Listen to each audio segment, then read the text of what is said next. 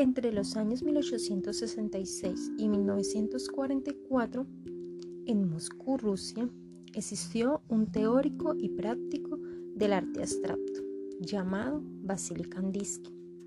Vasily Kandinsky estudió Derecho y Economía, pero a los 30 años abandonó todo para estudiar pintura en Múnich.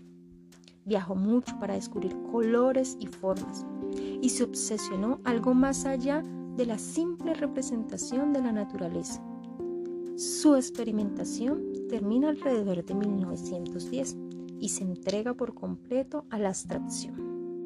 Su amigo Frank Marx lo describe como un hombre capaz de mover montañas.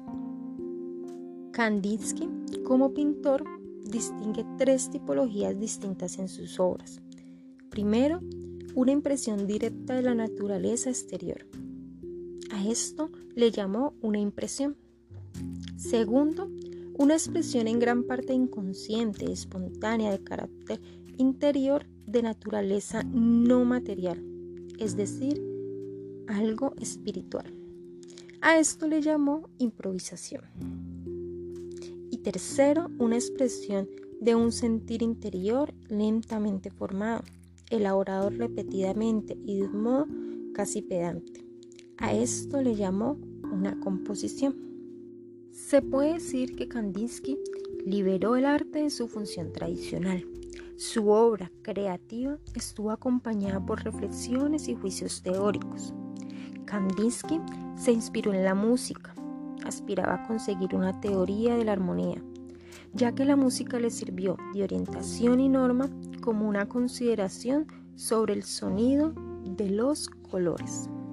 Para él, los objetos no están vinculados a los objetos, sino según su sensibilidad, se unen con los sonidos, con tonos de diferente intensidad, altos, bajos, agudos o sordos.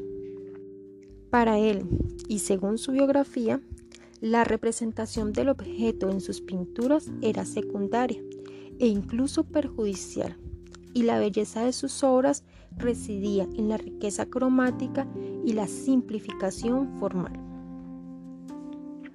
Definitivamente, Vasily Kandinsky es una eminencia en su área.